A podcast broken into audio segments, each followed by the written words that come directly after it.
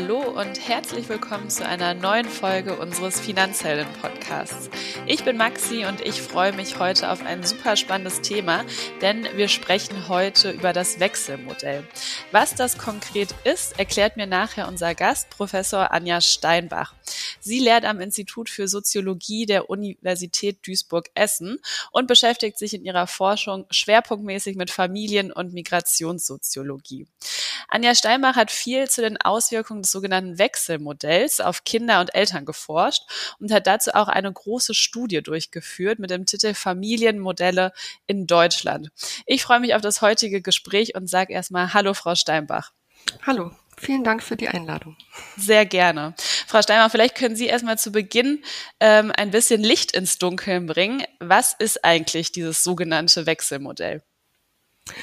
Also das ähm, Wechselmodell ist ein Umgangsmodell nach Trennung oder Scheidung der Eltern, bei dem das Kind ähm, einen substanziellen Anteil seiner Zeit bei beiden Elternteilen lebt ähm, in den letzten Jahren hat sich durchgesetzt, ab einer Betreuungsquote von mehr als 30 Prozent durch den sogenannten externen Elternteil von einem Wechselmodell zu sprechen. Das heißt, ähm, auf Deutschland angewendet, dass ja auch schon der erweiterte Umgang zum Wechselmodell gezählt wird. Mm, man unterscheidet ähm, darüber hinaus auch noch zwischen asymmetrischen und symmetrischen Wechselmodell. Ähm, alles bis zu einer Grenze von 50-50, ähm, also also schon 49, 51 wird als sogenanntes asymmetrisches Wechselmodell bezeichnet, wo es im Grunde immer noch einen hauptbetreuenden Elternteil gibt. Äh, es gibt also auch noch eine Hauptresidenz des Kindes. Als symmetrisches Wechselmodell wird dann die ungefähre 50-50 Betreuung durch beide Elternteile bezeichnet. Das heißt, hier lebt das Kind annähernd oder eigentlich genau die Hälfte der Zeit mit Mutter und mit Vater. Und was denken Sie, welche Voraussetzungen sollten oder müssten denn erfüllt sein, um ein solches Wechselmodell zu leben? Ja, das ist ähm, nicht ganz so einfach zu beantworten, dass es bestimmte Voraussetzungen äh, sein müssen. Aber was man vielleicht ins Zentrum stellen sollte, ist, ähm, äh, dass äh, für das Wohlbefinden der Kinder die Qualität der Elternbeziehung von entscheidender Bedeutung ist.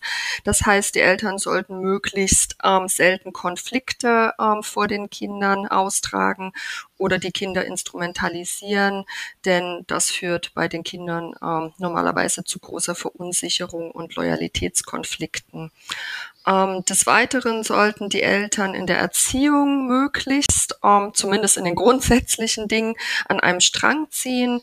Ähm, wir nennen das Co-Parenting, also die gegenseitige Unterstützung im Erziehungsverhalten. Das ist auch eine wichtige Grundlage für eine gute kindliche Entwicklung im Wechselmodell.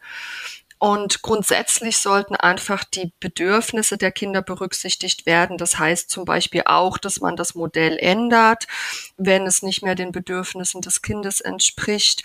Oder auch, dass man für unterschiedliche Kinder, wenn es Geschwister gibt, man vielleicht auch unterschiedliche Betreuungsmodelle wählt oder auch in Abhängigkeit vom Alter entscheidet, ob es jetzt gerade das Richtige ist oder nicht. Ja.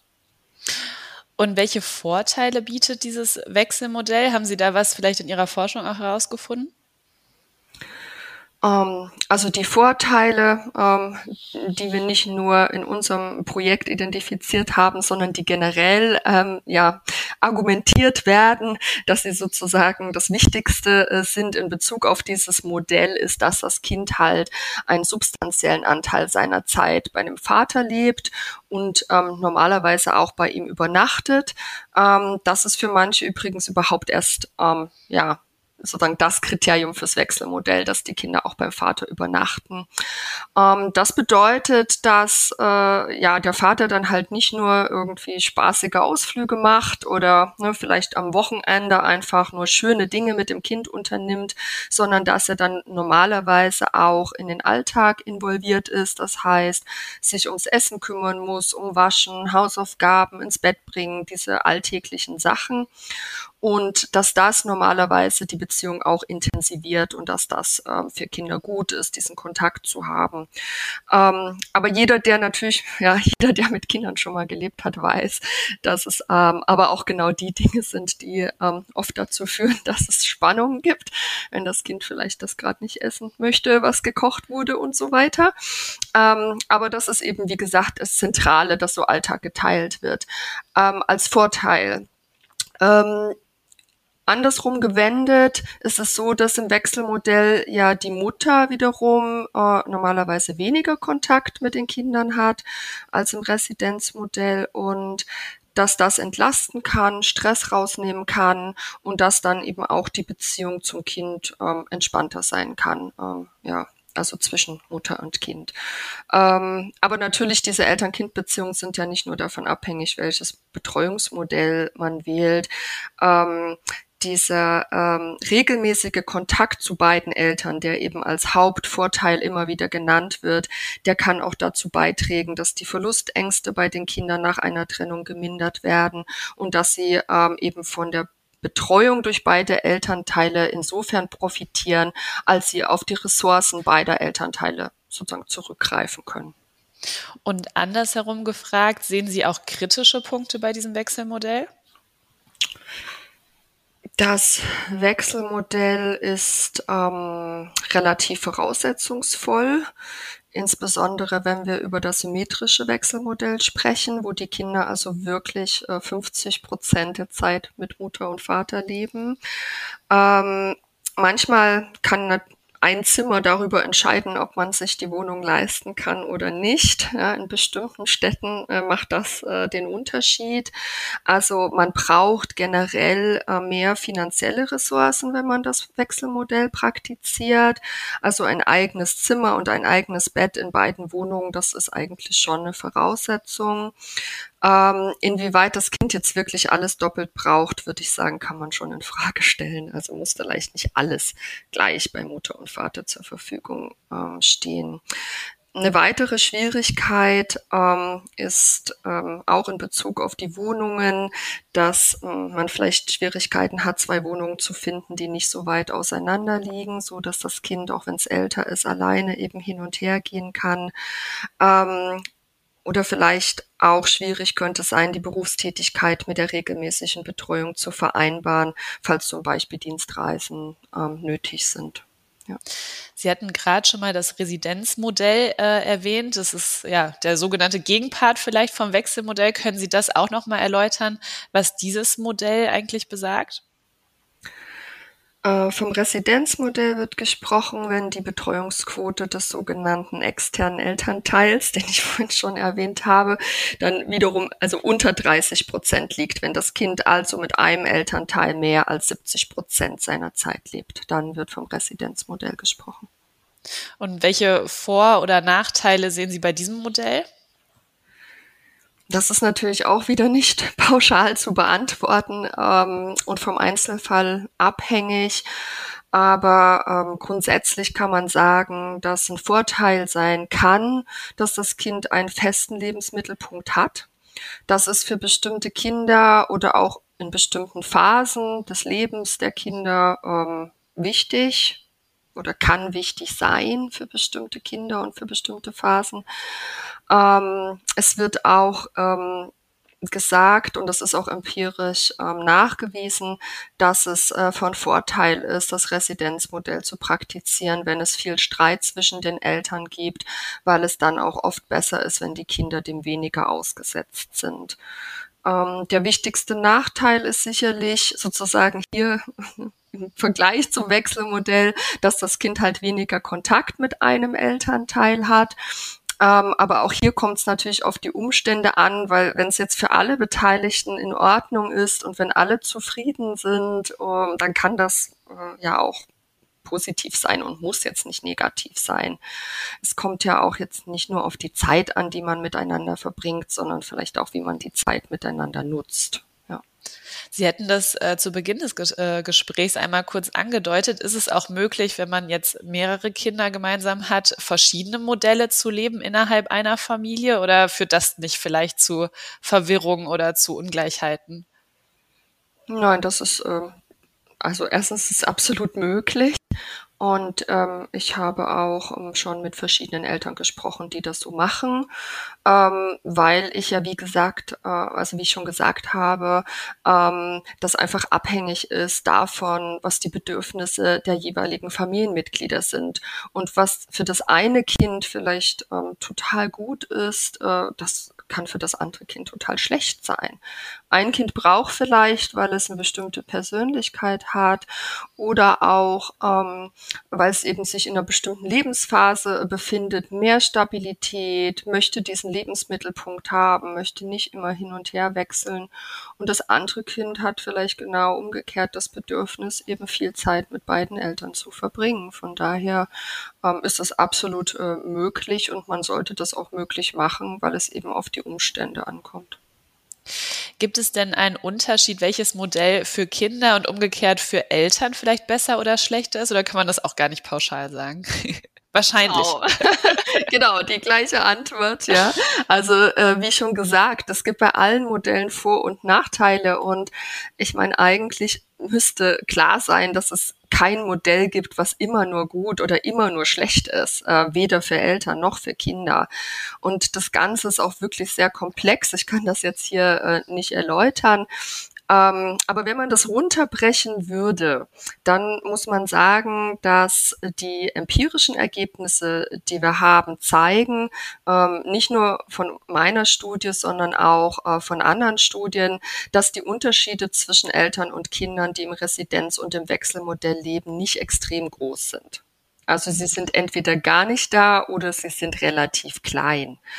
Ähm, wenn wir aber Unterschiede finden, dann zeigen weitergehende Analysen, dass die Unterschiede jetzt nicht ursächlich äh, einem bestimmten Modell ähm, ja, zugeschrieben werden können, sondern äh, davon abhängig sind, wie das Familienleben nach der Trennung gestaltet wird. Und hier, wie ich schon gesagt habe, ist es insbesondere die Qualität der Beziehung, die dafür ausschlaggebend ist, wie es den einzelnen Familienmitgliedern geht.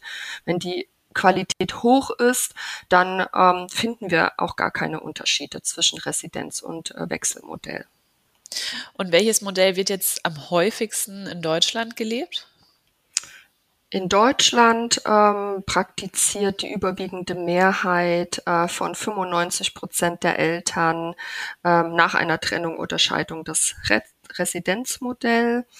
Und äh, wiederum die überwiegende Mehrheit der Kinder lebt äh, in diesem Modell äh, überwiegend mit der Mutter.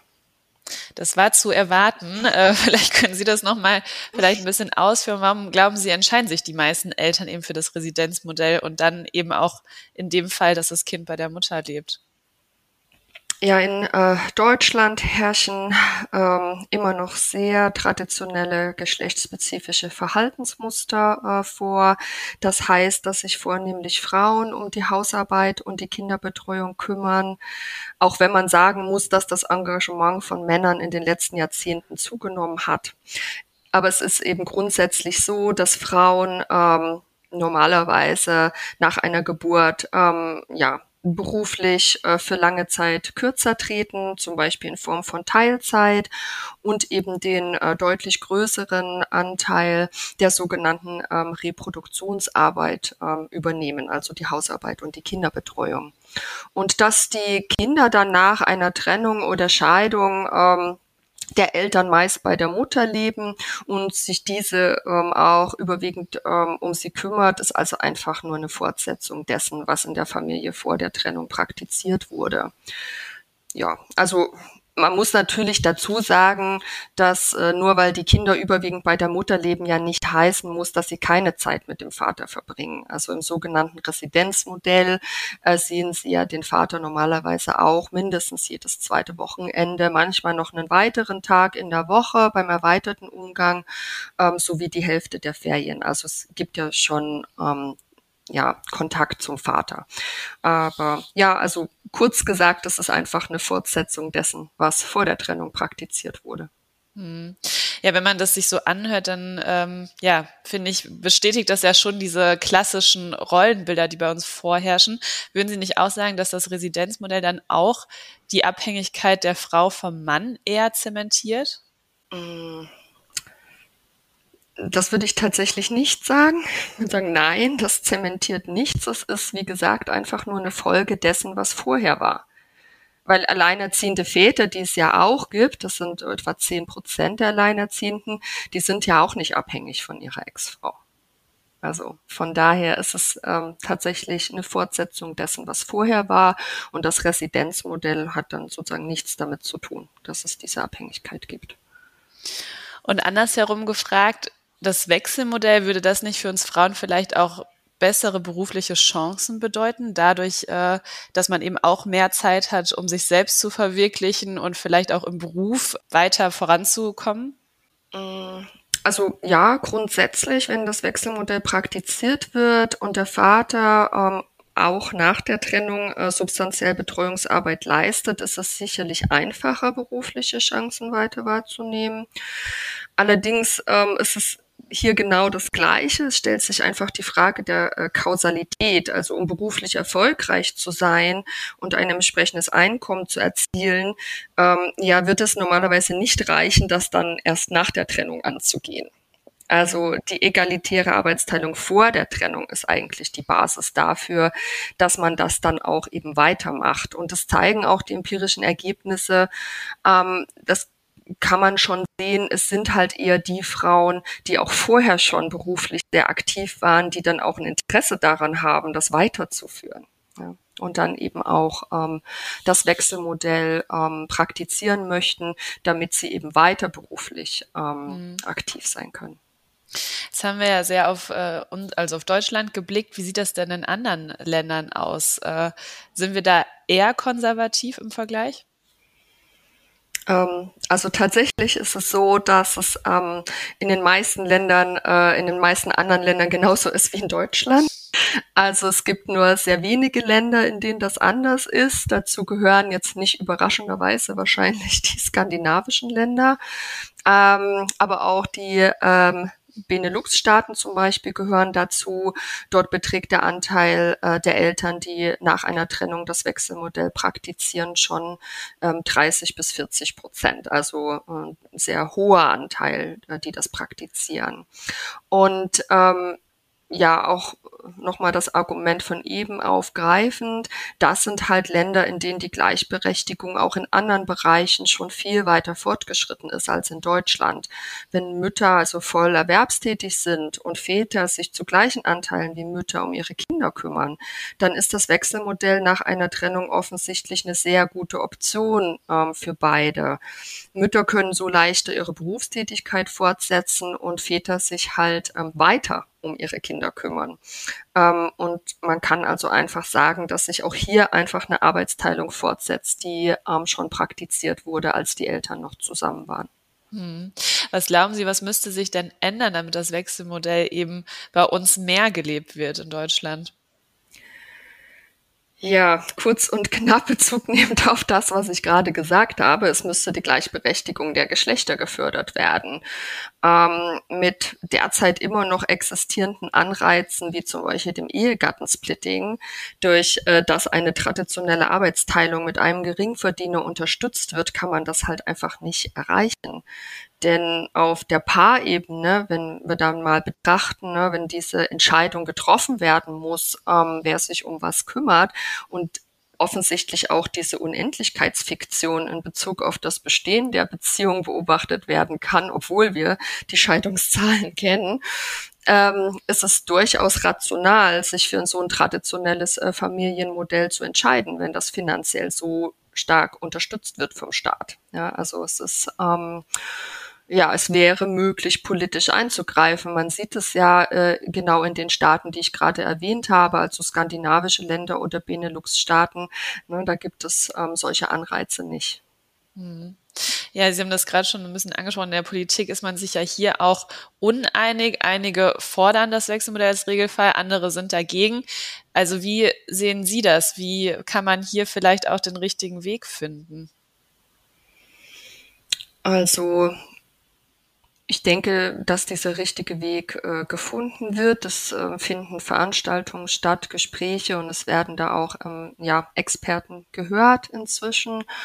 Ähm, letztendlich, ähm, ich war auch bei verschiedenen Veranstaltungen dabei, muss man einfach sagen, dass die Experten, äh, die sich damit auskennen, sagen, dass es keinen Regelfall geben sollte. Also es sollte ne, weder das Wechselmodell noch das äh, ähm, Residenzmodell ein Regelfall sein.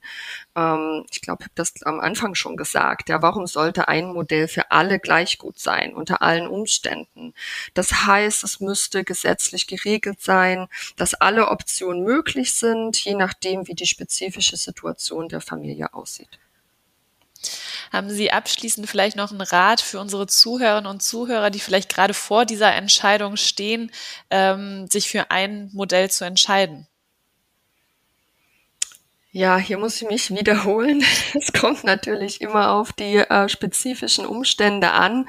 Da würde ich sagen, ist halt wirklich wichtig, ähm, ja, zu überlegen, wie viel haben Mutter und Vater ähm, ja die Kinder vor der Trennung betreut, ja, wie ist die Beziehung ähm, der Kinder zu Mutter und zu Vater, ähm, wie ist vielleicht auch die Situation in Bezug auf neue Partnerinnen, auf den Beruf, die Wohnung und nicht zuletzt ähm, ein wichtiger Punkt, was ähm, würden die Kinder eigentlich gerne wollen. Ähm, Deswegen sage ich immer, ähm, wenn ich danach gefragt werde, dass es sehr wichtig ist, einfach immer schön flexibel zu bleiben und ähm, auch ähm, ein einmal ausgehandeltes Betreuungsmodell sollte halt nicht in Stein gemeißelt sein. Ich glaube, das ist der wichtigste Punkt. Ja, da werden neue Partnerschaften eingegangen, vielleicht neue Kinder geboren, neue Jobs angenommen. Ja, ähm, das heißt, ähm, dass das Wichtige ist, dass man ähm, beachtet auch, ähm, dass die Kinder sich entwickeln. Also ein Kleinkind hat zum Beispiel ganz andere Bedürfnisse als ein Grundschulkind oder vielleicht dann auch, wenn die Kinder Jugendliche werden, ist sowieso alles nochmal äh, ganz anders. Ähm, und was hier eine äh, große Rolle spielt, ist Kommunikation und Rücksicht der Eltern. Ja, und ähm, diese Elternbeziehung, wie wir das nennen, die sollte man trennen von der Partnerbeziehung beziehungsweise Ex-Partner-Beziehung. Ähm, und das ist eigentlich der Kern des Erfolges.